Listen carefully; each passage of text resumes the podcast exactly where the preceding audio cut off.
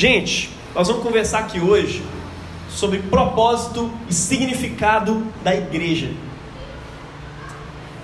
E não sei se você já leu esse texto na Bíblia, eu quero ler ele aqui com você para a gente não perder tempo.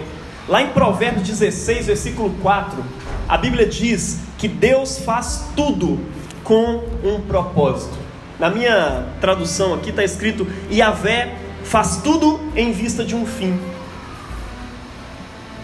Deus, o nosso Deus, faz todas as coisas com um propósito. Tudo tem um significado nesse mundo. Tudo, tudo, tudo que você conhece tem um significado.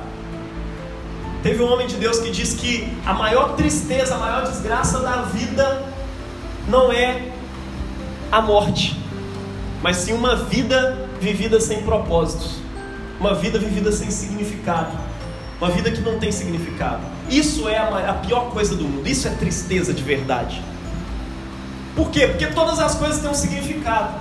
E você também tem um significado. Só que a diferença dessa mesa que foi feita com propósitos, está vendo que ela é redonda, é lisa, ela é feita para colocar coisas em cima. Ela não é um cone, ela não é um triângulo, ela é feita aqui para colocar coisas em cima para poder servir coisas. Essa cadeira foi feita num formato para você poder se sentar. Tudo isso, só que isso não tem livre vontade. A diferença é que você tem vontade. E é livre para poder exercer o seu livre-arbítrio e fazer o que você quiser da sua vida. Mas o tempo inteiro, Deus vem com a sua palavra dizendo: olha, você tem um significado, você tem um propósito. Eu quero que você siga esse propósito. Bora andar comigo? E aí fica ali ele chamando o tempo inteiro. E muitas vezes a gente faz questão de fugir desse propósito. O ser humano é bom para ser mal, né? O ser humano é bom para fugir do propósito de Deus. Não é verdade? Então a gente tem que tomar esse cuidado na nossa vida de buscar seguir os propósitos de Deus para nós. Por quê? Porque todas as coisas que Deus fez têm propósito. Você acredita que Deus criou esse mundo? Se você acredita que Deus criou esse mundo, concordemos, Ele fez tudo com finalidades perfeitas. Já ouviu falar é, é, do. Como é que chama o negócio, gente? Até anotei. Ah, não, é, é, ajuste fino. Não sei se vocês já ouviram essa expressão aí, né? Ajuste fino do universo. É, é, assim, eu não sou eu não sou da física não, eu sou pedagogo de formação. Mas o pedagogo ele se mete a tudo, né? Ele pega tudo quanto é área para poder estudar, porque ele vai dar aula para criança, ele acha que pode dar aula para todo mundo. Mas cara, depois dá uma lida sobre ajuste fino do universo. Deus fez todas as coisas, as leis naturais, as coisas que estão. O universo ele possui leis físicas que são constantes e imutáveis. Sem essas leis, é, é, não é só a vida que seria impossível, não. A própria existência da matéria, a própria existência daquelas, daquelas matérias que você estuda lá na, na química, é ferro, cobre, é, hidrogênio, oxigênio, aquilo ali não seria possível. Ou seja, não existiria água, porque não tinha hidrogênio, não tinha oxigênio, não tinha nada. Se o universo não estivesse bem ajustado, se tivesse mudado um, um milímetro de coisa ali, não existiria nada do que existe, não existiria vida na Terra, não existiria matéria, não existiria nada para formar corpos aqui. E olha só, esse universo ele é ajustado. Quando você estuda aquelas matérias chatas lá do, da, da escola, de repente, quando você olha por essa perspectiva, tudo começa a fazer tanto sentido que dá até vontade de estudar biologia de novo, dá vontade de estudar física, dá vontade de estudar essa coisa toda. Por quê? Porque você vê propósito, você vê significado em tudo. Cada célula tem um porquê de existir. E alguns seres são criados com um encaixe perfeito para se relacionar com outros seres. Você foi criado com um propósito, o seu corpo é feito com um propósito. Deus faz todas as coisas com um propósito. Ele chama a gente para esse propósito. A gente muitas vezes usa coisas para finalidades diferentes. É claro, eu posso pegar essa mesa aqui e começar a usar ela como cadeira. Só que eu vou ter uma dificuldade imensa para poder subir em cima dela antes de tudo, né? Mas eu posso até começar, posso subir aqui, mas ela não vai funcionar perfeitamente como uma cadeira. Você pode usar essa cadeira aí para qualquer outra coisa, sei lá, como mesa talvez. As coisas não vão ficar parando muito bem em cima dela, mas você pode usar. E você também pode se usar para um monte de coisa que não é propósito de Deus. Mas sabe o que vai acontecer? A mesma coisa que acontece quando você tenta usar uma cadeira como mesa. quando você começa a usar a caixa de som como lugar para pôr a aguinha lá na hora do culto. Aí de repente tá tudo tremendo, o negócio cai ali, ó. Dá um medo, cara. Mas é claro, não vai estragar, tá? Mas, cara, é, é, é muito doido isso. Quando você começa a usar as coisas para propósitos diferentes daquilo que foi criado, as coisas não dão certo. Você foi criado com um propósito. Deus te criou com um propósito. Amém? Você acredita nisso? Tudo tem teleologia, tudo tem significado. Mas qual que é o significado da igreja? Essa é a grande pergunta aqui hoje. Porque nós somos igreja. Quando ele conversou comigo, o cara, seria interessante a gente conversar sobre isso que vocês têm falado aí, sobre significado da igreja. Para que, que a igreja existe? E isso é, cabe perfeitamente nesse tempo que se chama quaresma, porque nós estamos num tempo penitencial, um tempo de arrependimentos. E é um tempo da gente dar uma revisada na nossa vida para ver se as coisas estão encaixando direitinho mesmo. Será que eu estou fazendo as coisas direitinho? Será que tem uma coisa que eu preciso me arrepender? O tempo da quaresma é um tempo de eu me rever para que eu possa me encaixar com os propósitos de Deus. E qual que é o propósito? Qual que é a finalidade da igreja? Ela não é muito diferente do propósito da finalidade da sua vida. Nós somos criados para alguma coisa. Enquanto eu falar sobre os propósitos da nossa vida, nós vamos encaixar esses propósitos na igreja e vamos entender que o propósito, o significado da existência da igreja tem tudo a ver com esse significado da sua vida. Queria ler aqui com você Atos capítulo 2, versículos 42 até o 47.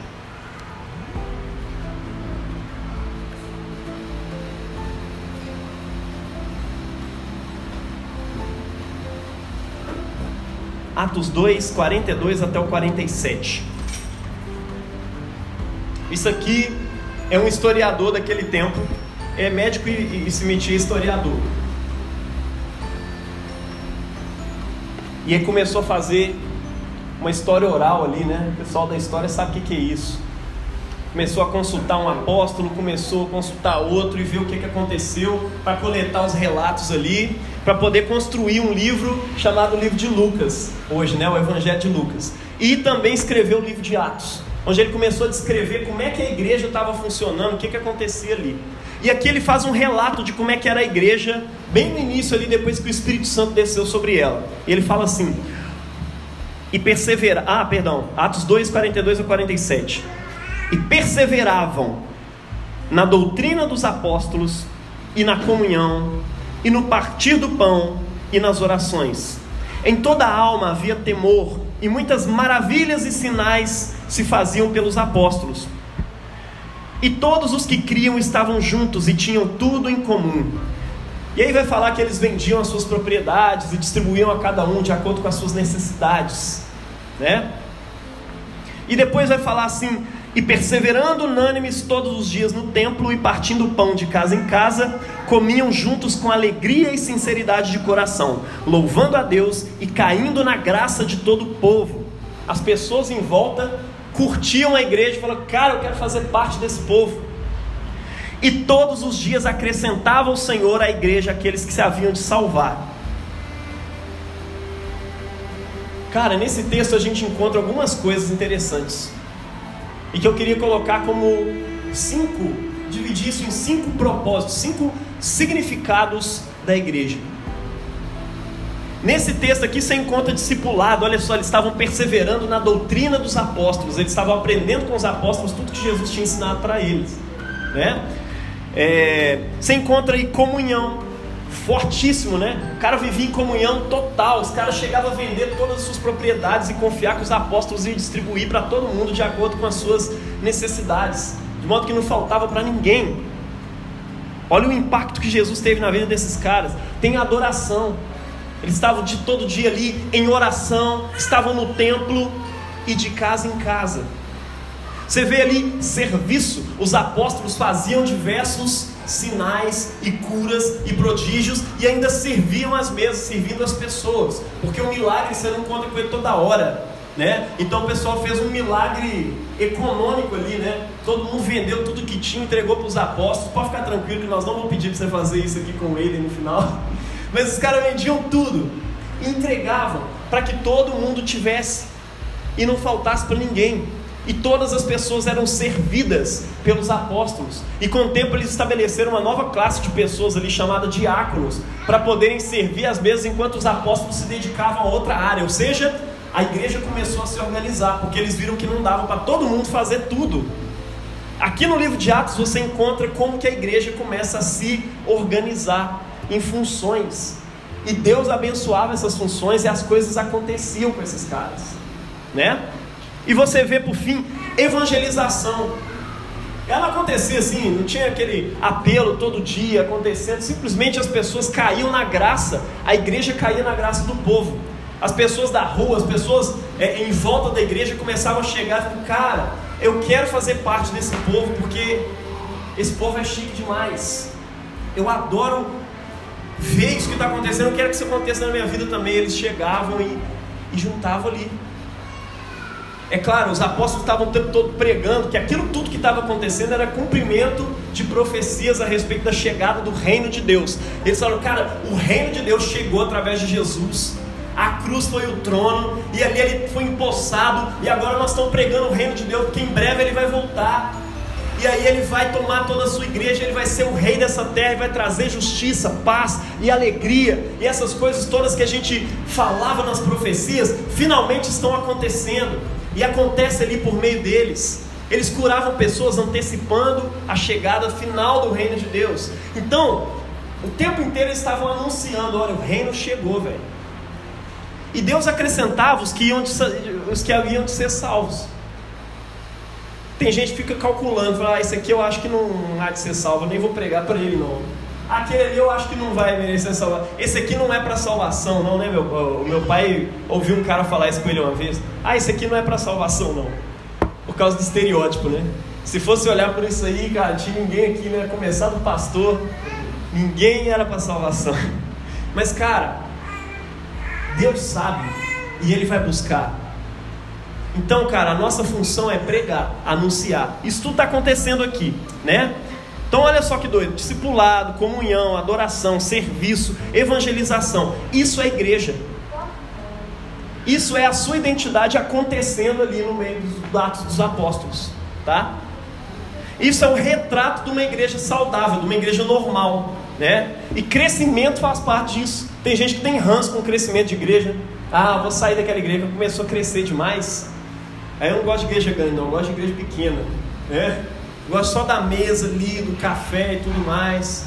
Cara, essa igreja começou na mesa e vai continuar na mesa para sempre, mas vai crescer e vai crescer na mesa, vai crescer tomando café em nome de Jesus e curtindo essa mesma comunhão. Mas a igreja foi feita, de acordo com isso aqui, para se expandir. Num dia só, Pensa, se tivesse um chato desse que não gosta que a igreja cresce, tivesse lá junto com o apóstolo Pedro e de repente converte 3 mil pessoas na primeira pregação do cara. Pergunta para esse irmão, onde que nós vamos enfiar esses irmãos aqui, velho? Vou ficar na sua casa? Não vai, né? Ficar na minha também não dá. Então nós vamos ter que começar a se reunir todo dia no templo e de casa em casa. Olha que doido isso. Estava no templo e estava de casa em casa. Tinha comunhão lá, particular entre os irmãos, cada um e tudo mais. E tinha um momento que todo mundo se reunia para cantar, para louvar a Deus, porque isso é instituído pelo Senhor. É importante isso. Olha só, adoração e comunhão andam junto. Massa, né? Mas vamos conversar um pouquinho sobre comunhão. Que, oh, perdão, sobre adoração. Vamos começar por isso. Adoração. Você foi criado para isso. Você foi criado para adoração. Tem, se eu perguntar, o que é adoração, afinal de contas? Muita gente vai dizer: Ah, cara, adoração é o culto, né? É a hora que eu vou para a igreja lá e tudo mais. Outros vão responder: Não, não, adoração é o momento do culto, que é a hora das músicas lentas. Então o pessoal começou com celebração, aí depois entrou na adoração. Eu sou dessa época aí. Ah, a música, tem as músicas de palma, que era da minha e tem as músicas de adoração, de eu levanto a mão ali, aquele momento de adoração. Isso é adoração também, man. Mas olha só, vou te dar uma decepcionada aí. Nem louvor, música. Tem gente que, que fica confundindo as coisas, né? Louvor significa elogio, ou seja, uma forma de você elogiar pessoas. Louvor não tem nada a ver com música. Você pode fazer uma música de louvor, ou seja, uma música que elogia a Deus. Ele é exaltado, a Ele a honra, a glória, o poder, louvor. Música é elogio, música não é louvor em si. Louvor você pode fazer de várias formas. Pode ser com a música, pode ser com a poesia, pode ser com presente.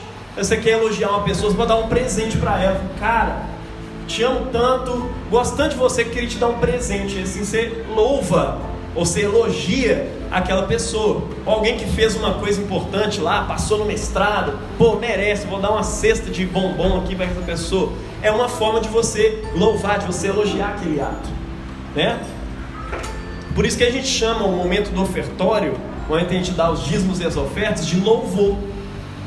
Isso é um louvor também. É hora de você louvar a Deus com seus dízimos com as suas ofertas, porque Ele recebe isso. É uma forma concreta de louvor. Tem outras formas concretas de louvor aí também, né? É, limpar a igreja aqui antes do culto começar, arrumar as cadeiras, passar pano, aquela coisa toda. São formas concretas de você adorar. Então, tira da sua cabeça essa coisa que o louvor é música, adoração é música. Não, adoração é muito mais profundo que isso. Na prática, tudo que você faz é adorar. Nós somos seres adorativos, nós somos seres de adoração. Você foi criado para adorar. Você foi feito por Deus com a genética para adorar. E quando você decide, porque você, lembra que eu falei, é o único ser na face da terra que consegue modificar o propósito da vida, o sentido da existência, às vezes você muda isso. E aí você passa a não adorar a Deus. Só que quando você acha que parou de adorar a Deus, e, e aí você pensa, ah, agora eu não adoro nada. Pelo contrário, você está adorando um monte de coisa. Quando você deixa de adorar a Deus, Alguma coisa você está adorando, porque a gente foi feito para isso. A gente está sempre adorando.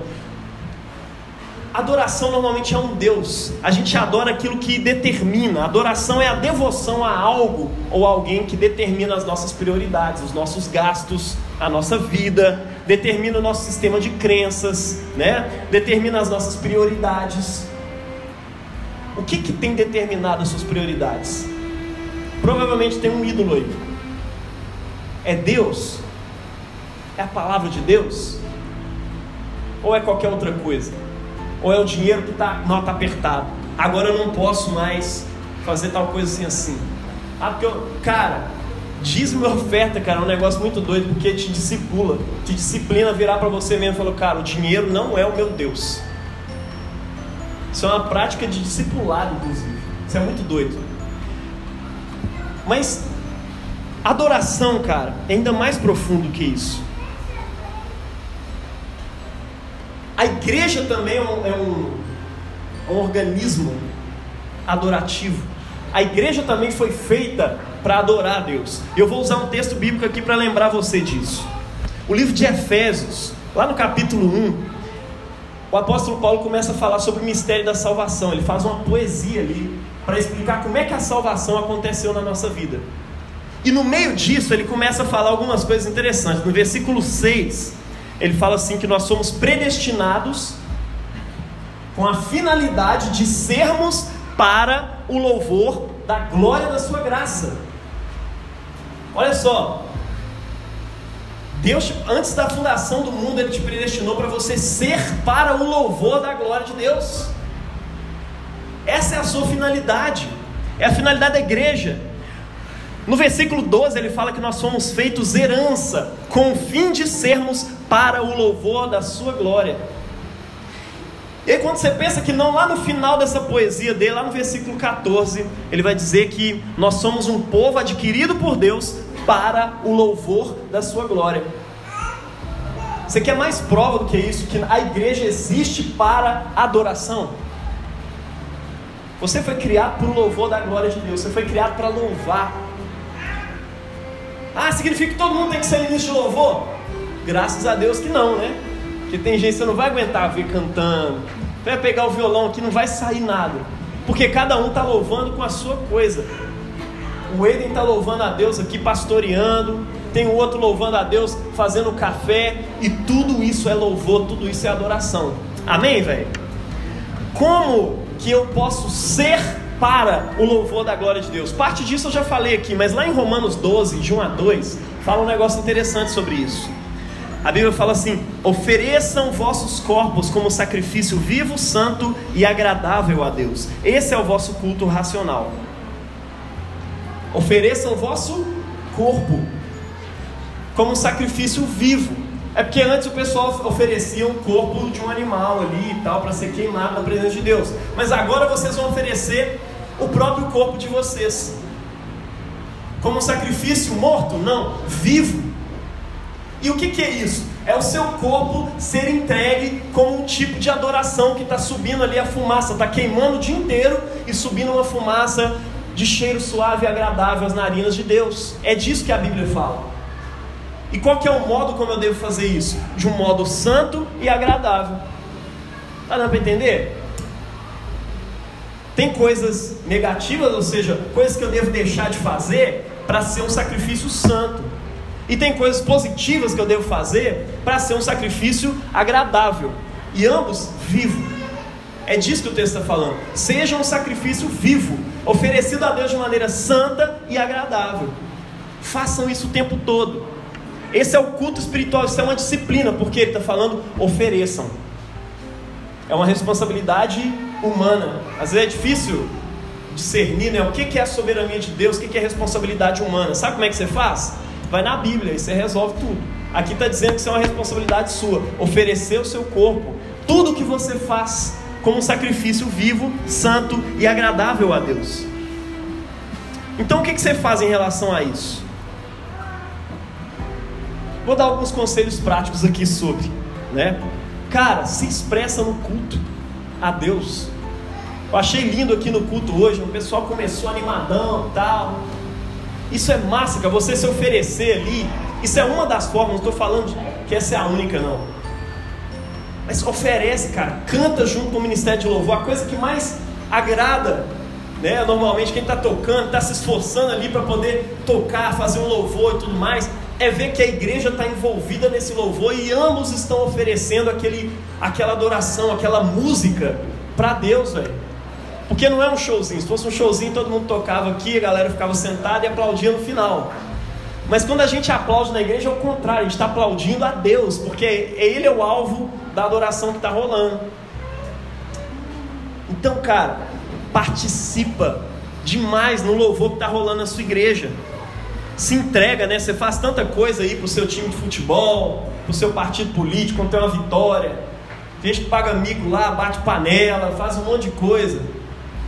Mas aí quando é para Jesus, eu conheço uns caras tímidos, mano, que faz isso. Um dia eu tava na casa de um amigo meu, tímido pra caramba. Chega na hora do culto, ele senta e fica só assistindo. Mas de repente o Galo fez um gol, meu irmão. Na hora que tava assim, maior aflito.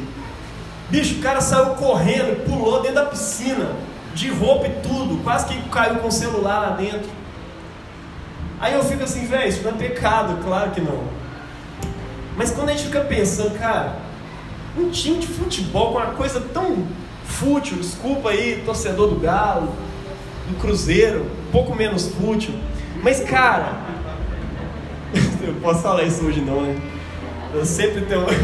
Mas olha só que doido isso, cara a gente faz coisas extraordinárias. Aí quando chega na presença de Deus, fica assim, não, também isso aqui não é um motivo assim para mim. Cara, pensa que triste isso. Deus, Deus não está recebendo o mesmo gás que você tem para as outras coisas, pelo amor de Deus. Tem uma vez com um gol do Flamengo lá, bicho, naquela virada extraordinária do ano passado lá na Libertadores.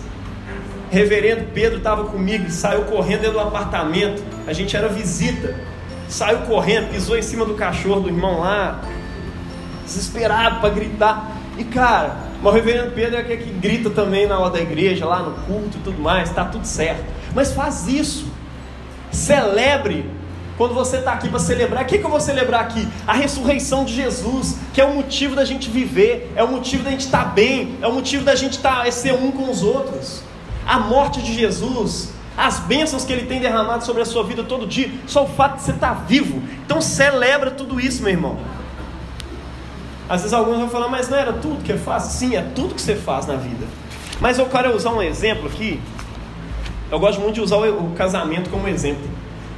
O casamento, cara, é um amor total, né? Eu e a Priscila, a gente se ama.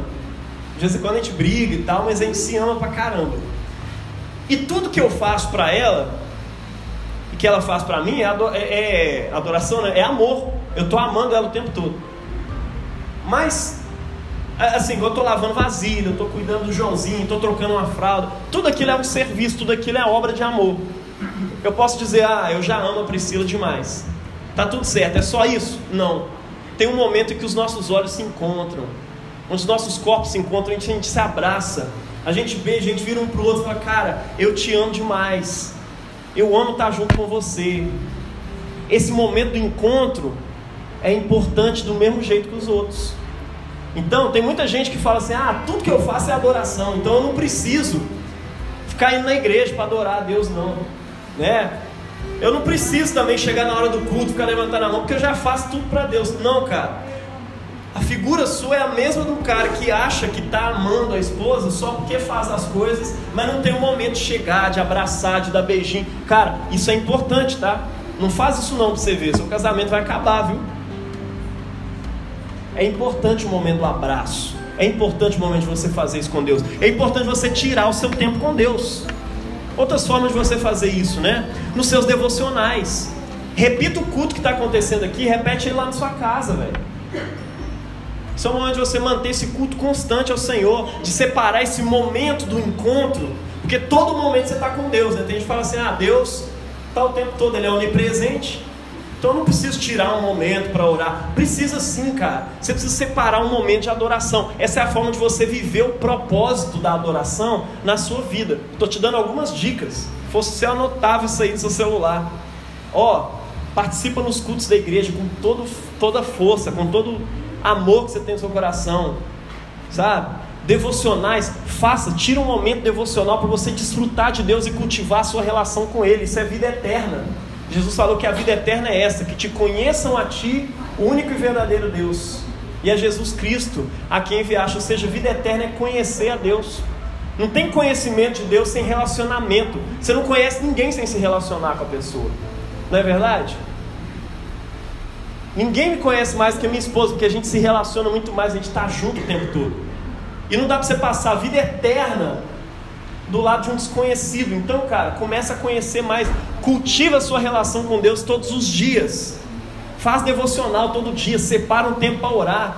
Se é 15 minutos, faz um 15 minutos maravilhoso. Se entrega ali. Se é um pouquinho mais, faz um pouco mais. Se é menos, faz menos. Se é uma hora, duas horas, faz, cara. Só não deixe de cultivar o seu tempo com Deus. Participa dos mutirão da igreja. Não, vamos fazer um mutirão da limpeza, vamos fazer um mutirão da reforma. Participa disso, velho. Isso é adoração também. É uma adoração mais concreta do que você possa imaginar. Concreta. Concreta, né?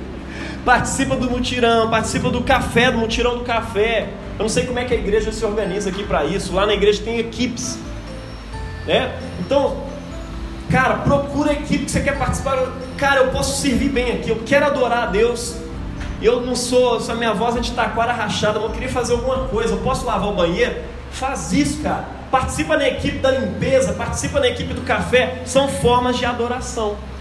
Formas de você cumprir a chamada da igreja, que é ser para o louvor da glória de Deus. Né? Outra coisa, né? Oferta e dizima. Isso é adoração também. Jesus falou quando você faz para o menor dos pequeninos, dos seus pequeninos, você está fazendo para ele. A gente vive na igreja o negócio da cultura da doação. Quando você doa para o necessitado, você está doando para o próprio Cristo, porque a gente vê a face de Cristo no necessitado. Ele mesmo falou isso. Todas as vezes que vocês fizeram para eles, vocês fizeram para mim. É por isso que vocês são bem-vindos aqui no reino do meu Pai. Não é isso que Jesus falou lá em Mateus 25? Quando você oferta e dizima na casa de Deus, tem gente que fala assim: ah, não, eu, dou, eu gosto de oferta para missões. A maior igreja, a maior missão de Deus nessa terra se chama igreja local. Tem aquele que faz missão assim, né? Chega numa, numa, cidade, prega, faz todo mundo ali confessar Jesus, como se fosse automático, né? Faz essa oração aqui, eu te aceito como meu salvador, salvador, né? tá salvo. Aí o cara vaza da cidade, e aí com quem que o pessoal vai ficar? Cara, na igreja local a gente faz esse trabalho total. Faz barba, cabelo e bigode, velho. A igreja evangeliza, discipula a pessoa, cuida de gente, sofre dores de parto, até ver Cristo formado nas pessoas. Atende telefonema às 3 horas da manhã, vem para a igreja resolver coisas quando tem que resolver. Cara, o pastor de vocês, a equipe da igreja de vocês, o discipulado que acontece aqui, essa é a maior missão onde você pode abençoar com seu dinheiro, com seu dízimo, com a sua oferta. Então, cara, isso é adoração também. É participar das coisas junto com a sua igreja. Eu estou fazendo o corpo de Cristo permanecer por meio dessa igreja local. Amém? Vocês que estão online aí também, cara. Viva isso, cara. Disci é, é, é, se discipline a dizimar na sua igreja. Participe disso. Sei que tem gente de outras igrejas aí participando da live. Então, que Deus dê esse discernimento, essa, essa direção para o seu coração. De certa forma, a adoração vai envolver todos os outros propósitos que a gente começou aqui, que a gente comentou, né? Então, você vai lembrar deles. Todos eles envolvem adoração. Adoração encabeça tudo.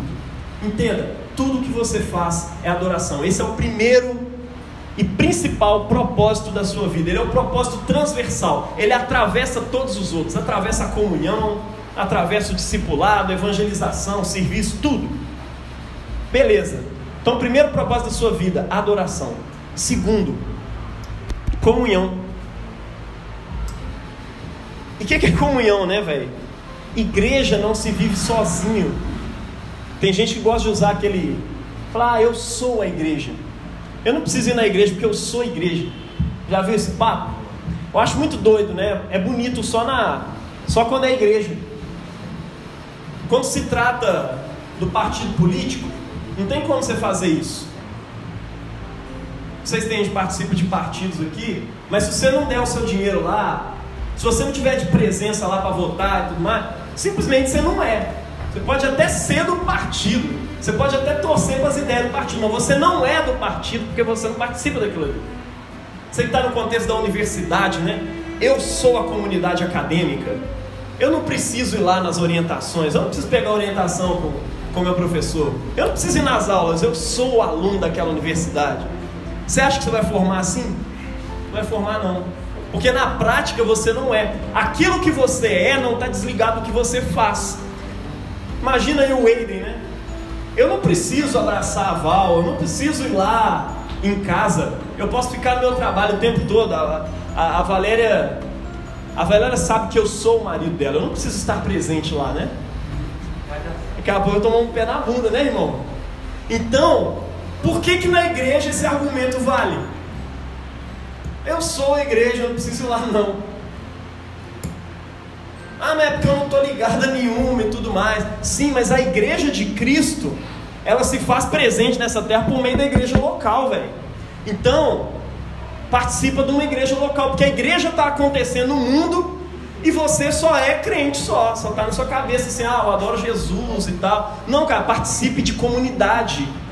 É importante você ter comunidade de fé, ter pessoas que se preocupam com a sua vida, que ora por você, que cuida de você, que intromete na sua vida, porque é muito bom ter um pastor para poder intrometer de vez em quando e falar, cara, você está precisando disso, disso e disso. Você quer oração? eu quero orar por você. Conversa. Então, uma coisa que a igreja evangélica perdeu muito é o negócio da confissão, né? O pessoal costuma não, não confessar porque tem medo, aquela coisa toda. Mas a Bíblia fala: confessai os vossos pecados uns aos outros e orem uns pelos outros para serem curados. Quanta gente doente na igreja até hoje porque os caras têm medo de confessar problemas, aí mantém aqueles pecados escondidos a vida toda e vai se encurvando, vai ficando mal ali, de repente sai, cai na fé. Tudo porque falta viver esse propósito aqui, que é o propósito da comunhão. Nós não fomos feitos para viver sozinhos. Nem tampouco a igreja. A igreja de Jesus é uma família, velho. A comunhão fortalece a fé. Teve uma época na minha vida que eu andei assim. Eu estava trabalhando na universidade, eu achei que aquelas ideologias nunca iam tomar a minha cabeça. E de repente eu me vi trabalhando e defendendo aquelas ideias. Um dia eu virei para a menina e falei: Que Deus que você está falando? É porque Deus não aprova isso, não. Que Deus? O seu Deus. Não sei se ele é o mesmo Deus meu. Aí de repente eu falei, caramba, bicho. Eu já não estou acreditando naquele Deus das Escrituras, que essa menina falou dele, e eu estou achando que cada um tem a sua verdade, cada um tem o seu Deus. Aí, cara, eu comecei a entrar em crise. Falei, eu não sei se eu acredito. Tá osso. Teve um dia que eu cheguei na Priscila e falei, amor, eu acho que a minha escolha por você foi uma série de discriminações sociais. E eu escolhi lá um modelo que tinha na minha cabeça. Mas a verdade é que eu sou assim, assado. E você é só fruto de uma discriminação social que eu fiz ali, que eu aprendi, uma construção na minha cabeça. Muitos anos. E a Priscila ali, Deus, tem misericórdia, esse menino está desviado. Aí de repente começou a reunir com um grupo chamado Racionalidade Fé Cristã. Juntou os irmãos lá. E de repente todo mundo com crises e tudo mais, mas celebrando a Jesus e tendo fé em Jesus e falando da fé. E a gente conversando, e de repente eu saí de lá e falei, cara, como é que eu fui me esquecer desse? Deus é tão real. Deus é muito. Eu saí de lá com aquela impressão, pô, Deus é tão real, como é que eu estava duvidando? Eu sou doido. Aí eu voltei para a faculdade assim, animadão, velho. Por quê? Porque a comunhão fortalece sua fé. Você pode reparar, velho, quando as pessoas começam a afastar da igreja, começam a afastar dos irmãos, aí de repente começa a vir a falta de fé, começa a vir crise, aí o cara associa aquilo ali a mil coisas. Mas normalmente é porque está faltando comunhão, falta você estar junto com gente que acredita no mesmo Deus que você e que vai te levar vai te ajudar a caminhar essa caminhada cristã junto com você. É para isso que existe comunhão. Amém? Como é que você faz parte da sua família? Como é que eu faço parte dessa comunhão? Como é que a sua igreja faz? Não inventa moda, faz igual a sua igreja faz. Aqui tem GR, né? tem um casulo, na nossa igreja é o grupo de relacionamento, GR. Aqui tem um casulo, porque tem tudo a ver com metamorfose. E é ali que Deus te transforma, ali você é discipulado. Nós vamos entrar na parte do discipulado ainda. Mas ali acontece a comunhão. E é na comunhão que Deus está te transformando. Participa do negócio, velho. Não sei se aqui acontece igual lá. De vez em quando os líderes estão assim, se esgotam. Tem líder que está grávida, está sofrendo lá um monte de coisa. Mas, cara, eu vou ter um, ter um compromisso com Deus. Então eu vou sentar lá com aqueles irmãos. Aí você senta lá, Normalmente a gente faz por live para evitar aglomeração, né? Aí chega lá, tá dois, três irmãos, nem, nem isso. Tem dia que tem que cancelar porque não tinha ninguém que apareceu. Cara, uma forma de você viver o significado da sua vida. Se você não vive isso, do jeito que a sua igreja tem feito, cara, simplesmente não está vivendo uma parte do propósito, do significado da sua existência como igreja. Então participa do negócio, velho. É comunhão. Isso aqui é comunhão. Esteja junto com os irmãos. Tem a mesa, tem o café, né? O pessoal gosta de se reunir, tomar um açaí, sair junto para, enfim, tomar alguma coisa, conversar, comer alguma coisa. Isso é importante. Participa disso, cara. Investe tempo nisso. Tem gente que vem na igreja e terminou o culto, já vaza de uma vez. Não, tenha tempo, vai, bate papo com os irmãos. A gente participa do culto inteiro ali, aquela liturgia de cá para lá, de lá para cá, não conversa com nenhum irmão, não compartilha um motivo de oração e vaza. Cara, apresenta a sua vida para a igreja, seja vulnerável, esteja junto com os irmãos. Outra forma de comunhão que eu estava conversando uma vez, refletindo sobre dízimos e ofertas na minha igreja.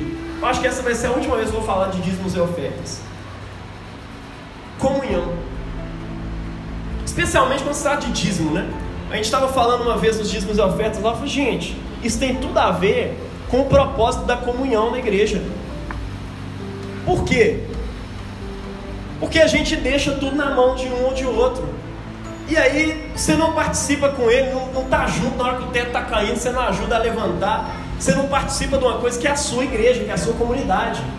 Né? O dinheiro aqui não nasce no pé, não, não cai do céu. A forma como Deus faz as coisas, as provisões acontecerem, o aluguel da igreja, a cadeira da igreja, as reformas, as coisas que estão sendo feitas. A forma como Deus faz isso cair do céu é através da generosidade dos irmãos. É através da generosidade de cada um. Nós evangélicos fazemos isso desde o início da nossa existência por meio de dízimos. A igreja de Jesus, desde o início, faz isso por meio de dízimos e ofertas. Como é que é isso? Eu separo, a primeira coisa que eu faço para dar um exemplo como pastor numa igreja, caiu lá o dinheiro, eu já transfiro lá para a conta da igreja, eu mando um boletim lá para a junta paroquial, eu falo, gente, isso é o meu dízimo desse mês tal. Às vezes eu esqueço, porque eu sou esquecido mesmo, e chega no final do, do mês, eu falei, cara, esqueci, tá aí, tá mandando. Mas é uma forma de fazer parte da comunhão. Você não pode deixar essa igreja ser sustentada somente por meia dúzia de gato pingado, não, velho. Participa junto com seus irmãos, esteja juntos, porque isso é comunhão, é estar junto com os irmãos. Mutirões. Falando de mutirão de novo, né? Culto. Não deixa o pessoal fazer tudo sozinho. Comunhão é doido por causa disso. Pensa a participar, não deixa, eu o pessoal do louvor, tá sempre ali, o mesmo a galera do louvor, tá sempre fazendo as mesmas coisas ali. Aí você vê, tem um irmão ali se esforçando, fazendo mil coisas ao mesmo tempo, e você chega e está lá só observando. Cara, participa, tenta integrar-se nisso. Está tudo interligado. Tenha comunhão de fato. Amém? Então, primeiro, adoração, esse é o sentido da igreja. Comunhão, esse também é o sentido da igreja. Terceiro, discipulado. O que é discipulado? Vou falar rápido aqui. Discipulado é o processo através do qual todo cristão precisa passar desde o início que se torna crente. Desde o dia que você aceitou Jesus, você passa por um processo que chama discipulado, onde você é transformado todos os dias na imagem de Jesus. Você se torna parecido com Ele, porque o propósito do cristão é se parecer com Jesus. Você lembra daquele texto de, acho que é Salmo 115? O pessoal gostava de ficar usando para combater os católicos, né, e tal é, é, tornem-se semelhantes a eles todos aqueles que o adoram. Mas quando você adora o Deus verdadeiro, você se torna semelhante a Ele. E o propósito da nossa vida é nos tornar mais e mais, cada dia mais e mais parecidos com Jesus. É disso que se trata o discipulado, tá? E é engraçado porque essa é exatamente a missão de Jesus para a igreja, né? O id de Jesus, todo mundo fala, ah, eu gosto de cumprir o id. Mas tem gente que não entendeu ele até hoje. Tem gente que acha que o ID é evangelização. O ID é fazer discípulos. É mais do que evangelizar. Cara, entenda isso. Evangelização é um serviço incompleto. O ID de Jesus é ide, portanto, e fazei discípulos de todas as nações, batizando eles em nome do Pai, do Filho e do Espírito Santo, ensinando eles a guardar todas as coisas que eu vos tenho ordenado. Isso é discipulado. Eis que estou convosco todos os dias, até a consumação dos séculos. Discipulado é você sofrer dores de parto até ver Cristo formado no seu irmão, é ajudar o crescimento do outro, é fazer filhos espiritualmente. Quem é seu pai? Quem é sua mãe na fé? Quem é que tem cuidado de você? Tem vários níveis aí de paternidade, né? De modo geral, o Eden é o pastor dessa igreja. Ele, de modo geral, é pai de vocês na fé. Ah, não, mas eu converti em outro lugar. Não, mas agora você está nesse aprisco. Então aprenda com Jesus através desse cara aqui. Aprenda a se tornar mais parecido com Jesus. Dá mais valor para aquilo que ele tem dito. Porque ele está orando por vocês, ele conhece todos vocês. Ele sabe de coisas que um grupinho não sabe, mas que o outro sabe. Aí está cada um no seu grupinho achando que a igreja tem que ir para um lado. Mas quem sabe para onde a igreja tem que ir é ele. Essa é a direção de Deus, é a forma como ele resolveu trabalhar na igreja. Ah, não, eu acredito só em Jesus, que é o bom pastor. Mas sabe como é que o pastoreio do bom pastor chega até você? É por meio de um pastor de carne e osso, comedor de arroz e feijão, igual eu e você. Ou você achava que o bom pastor vinha aqui estou aqui para cuidar de você. Não. É um sacramento. O Eide é um sinal visível dessa graça do pastoreio do bom pastor. Então aproveita desse sacramento que se chama pastorado. Ele existe aqui para isso, instruir você, então participa disso. Participa lá dos seus GRs, participa lá com seus irmãos que estão discipulando, ensinando. As mulheres eu estou ligado que aprendem com a Val, né, com a Valéria ela tem instruído discipulado as irmãs, deem valor para aquilo que ela tem falado. Por quê? Porque as palavras dela têm entrado na sua vida para te tornar mais parecida com Jesus. Amém? Aproveite desse discipulado. Você que tem um, um casulo aí, o GR, não sei quem é o líder do seu GR, aproveita, cara, tudo que Deus tem falado com você através desse líder de GR, desse, desse líder do casulo. Por quê? Porque ele é um discipulador enviado por Deus para te ensinar a ficar mais parecido com Jesus todos os dias. Existe isso na Bíblia? Existe.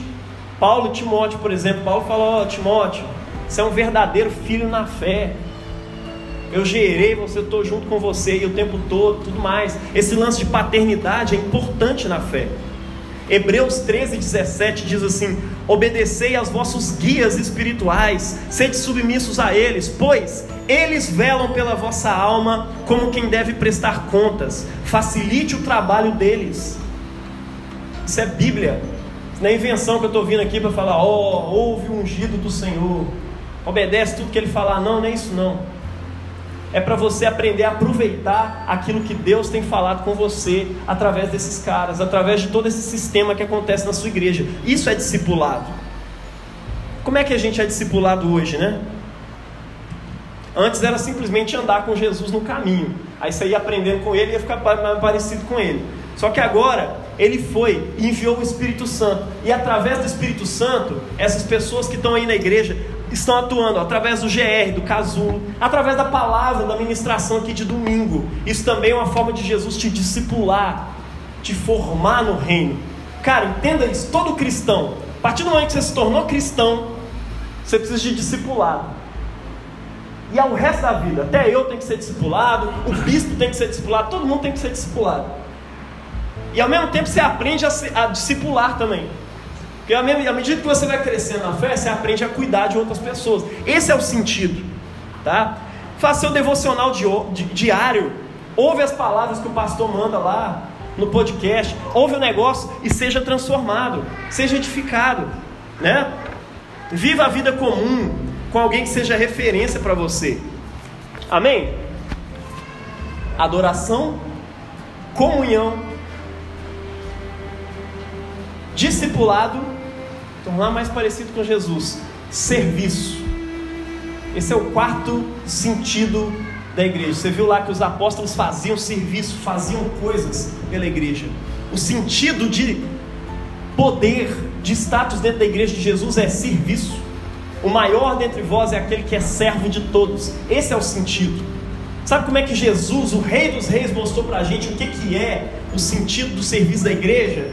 Ele pegou a água uma bacia, uma toalha e saiu lavando o pé dos apóstolos. Aqueles pés tudo sujo lá, que andava com sandália o dia inteiro, pisava num monte de coisa. Ele foi lá e lavou e pensou: Não, mas você é o Messias, velho. Você é o rei de Israel. Ele falou: Olha, se eu que sou o Senhor e Messias estou lavando os pés de vocês, vocês também têm que lavar os pés uns dos outros. Amém? Esse é o mais alto grau de dignidade dentro da igreja de Deus. Você não tem que ser um pastor para servir na igreja, tá? Tem gente que fala, ah, vou servir a Deus. Ué, vai virar pastor? Não, cara. Tem uma multiplicidade, tem uma infinidade de funções e de vocações na vida. E vocação é muito mais do que servir na igreja. Vocação é muito amplo. Eu, como pedagogo, eu sirvo na educação, porque eu sei que Jesus, quando ele ressuscitou, ele falou: toda autoridade me foi dada no céu e na terra. Então não existe nada que não está debaixo da autoridade dele. Tudo é o reino de Deus. Então quando eu estou educando da melhor forma que eu faço, eu estou servindo no reino de Deus na minha função de educador. E você serve no reino de Deus na função artística aí, talvez de pintar, de construir casa, de faxinar, de ser mãe, de ser pai, de fazer um monte de coisa. Tudo isso é função, tudo isso é vocação, é serviço a Deus. E você faz com uma adoração. Amém? Mas e na igreja? né? Como é que eu posso servir na igreja? Cara, sirva de acordo com o seu dom. A melhor forma de servir é essa. Ah, mas eu não tenho dom nenhum. Tem um irmão lá na igreja que falou que ele não tem dom nenhum. É o mesmo irmão lá que fica sentado. Eu falei, cara, então serve de qualquer jeito mesmo, sem dom. Empenhe-se em fazer alguma coisa. Faz essa igreja acontecer. Ele falou, cara, fala o que eu tenho que fazer, que eu vou fazer. Pô, é isso mesmo. Às vezes você está lá querendo filosofar, ah, não sei se eu acredito nesse negócio de dom. Fala, ah, também não sei se eu acredito, não, irmão. O negócio é que a gente tem que fazer a igreja acontecer. Então nós temos que servir aqui dentro também. Eu tenho uma vocação, mas toda a nossa vocação também precisa acontecer aqui dentro. Tem uma galera servindo no louvor, tem uma galera servindo no café, tem uma galera servindo na limpeza. Tem uma galera servindo com a palavra. Às vezes você não tem dom nenhum, mas você tem certeza que você consegue lavar um banheiro, velho. Eu tenho certeza que você consegue dar uma passada de pano, varrer a coisa, ou ajudar a cuidar das crianças, ou ajudar a. Cara, se empenhe faz alguma coisa, porque esse é o sentido da existência da igreja. Sirva e faz a parada acontecer. Você é a igreja. E é triste, triste, triste ver alguns irmãos sobrecarregados. É triste, cara, quando você vê um irmão lá se desgastando o máximo que ele pode para poder fazer uma coisa. De repente vai executar e não tem ninguém, o pessoal não está empenhado, não está ajudando a fazer aquilo ali acontecer. É triste, não é?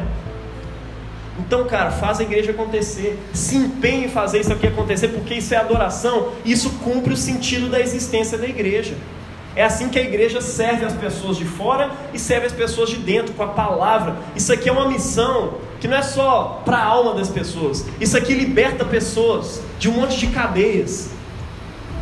É aqui que vidas são libertas de um monte de coisa ruim. A igreja é o maior agente de transformação de traficante, de criminoso nesse mundo. Eu não conheço outra instituição que faz coisa melhor.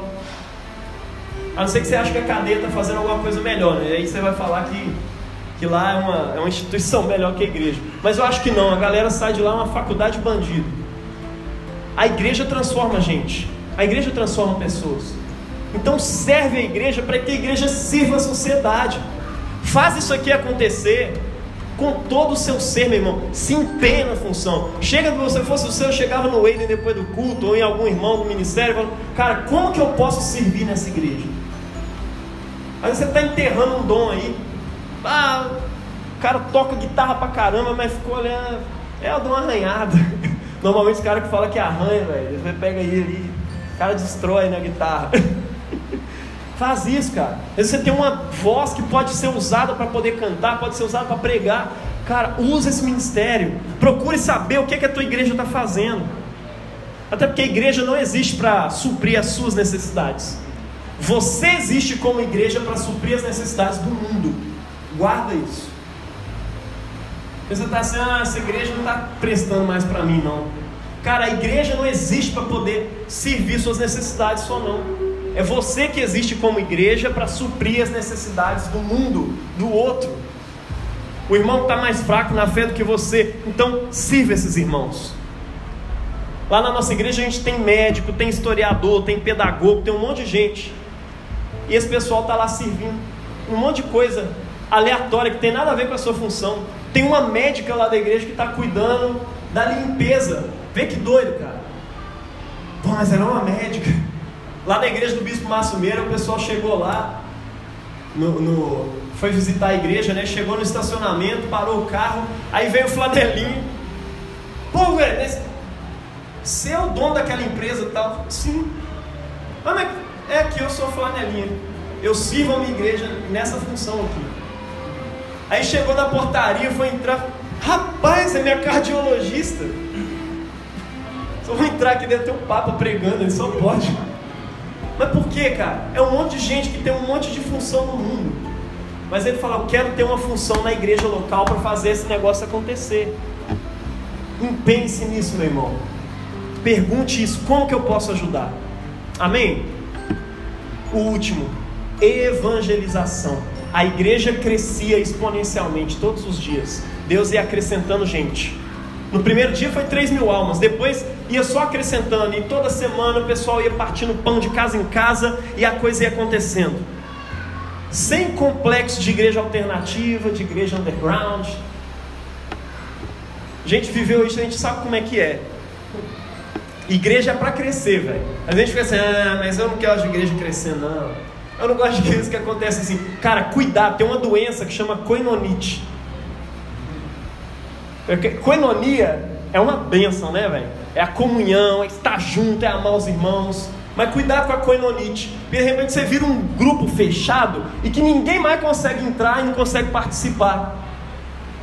E ninguém se sente à vontade. Você fala, não, mas é porque a pessoa não, não, se entre... não se integrou aqui, né? E tal. Não, cara, seja receptivo com as pessoas. Isso também é evangelização. Desde a entrada ali naquela porta, o jeito que você cumprimenta as pessoas que chegam aqui, o jeito que você aborda, tudo isso são os fatores mais significativos quando as pessoas ficam na igreja, tá? Só não, velho, eu fui recebido ali de um jeito que eu nunca fui recebido na minha vida. Façam isso, velho. Investe em gente que fica na porta para poder receber bem as pessoas. E você que está aqui dentro, Pá, não estou exercendo minha função hoje não, vou ficar quietinho aqui. Não, velho. Chegou alguém, cumprimenta, abraça. Fala, velho, eu quero que você faça parte disso aqui. Você é muito bem-vindo aqui, velho. Tem gente falando, ah, velho, é porque eu sou ateu. Mano, você é super bem-vindo aqui, fica à vontade no nosso meio. A gente aqui também é tudo ateu. A gente não acredita em um monte de Deus, não. Só tem um.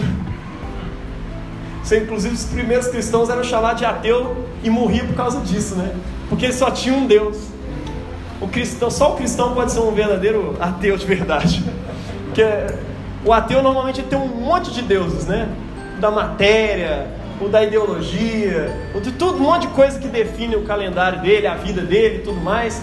Tem coisas que ele nem consegue provar cientificamente, mas continua definindo tudo da vida dele, né?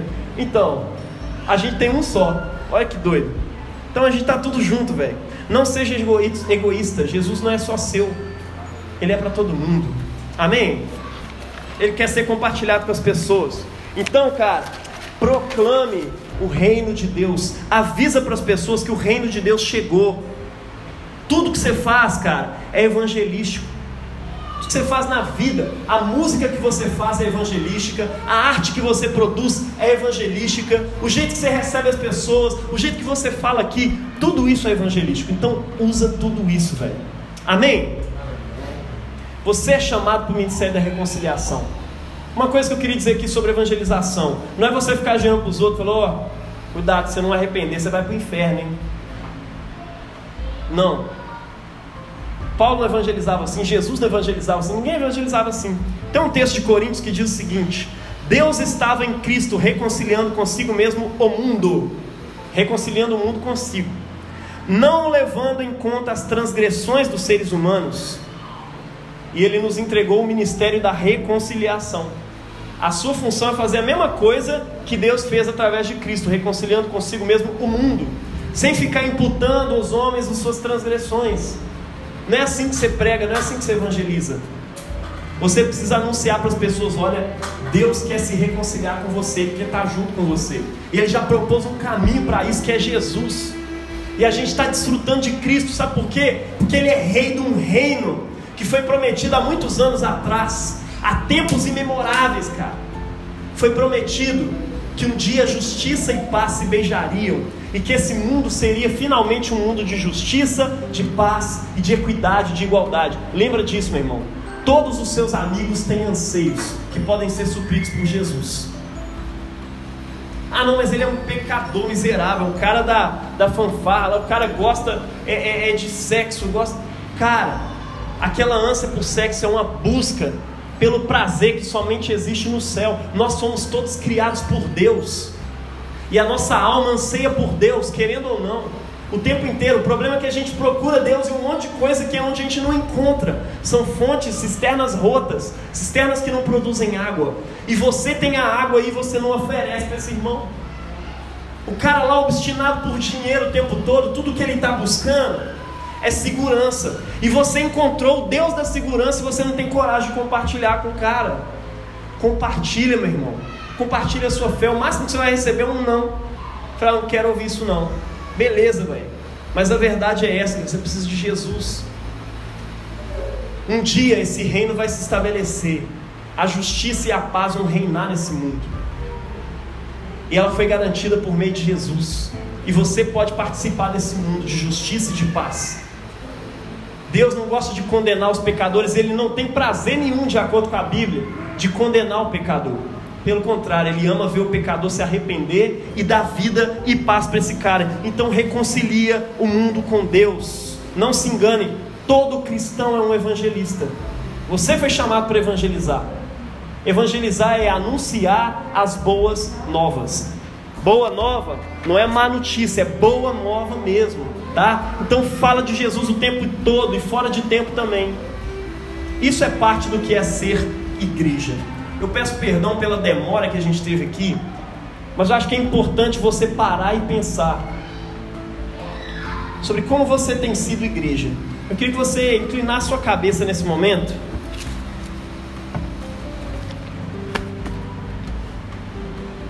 Começasse a pensar sobre cada um desses propósitos. Como é que tem sido a sua vida no sentido de adoração, sentido de comunhão? Eu estou vivendo comunhão mesmo com a minha igreja? Sentido de discipulado? Eu estou me permitindo ser pastoreado? Eu estou me permitindo ser discipulado? O sentido de serviço? Eu estou aqui só esperando ser servido, eu estou me colocando aqui para servir e fazer a igreja acontecer. O sentido de evangelização. Será que eu estou prendendo Jesus só aqui para mim? Ou eu estou realmente querendo compartilhar Ele? E me unindo à minha igreja, na forma como essa igreja evangeliza e compartilha o Evangelho. Começa a orar isso aí nesse momento. Começa a pedir a Deus perdão por aquilo que você precisa pedir perdão. Que esse seja o seu ato penitencial de hoje. Peça perdão por não participar desse sentido da sua vida, do significado da sua existência.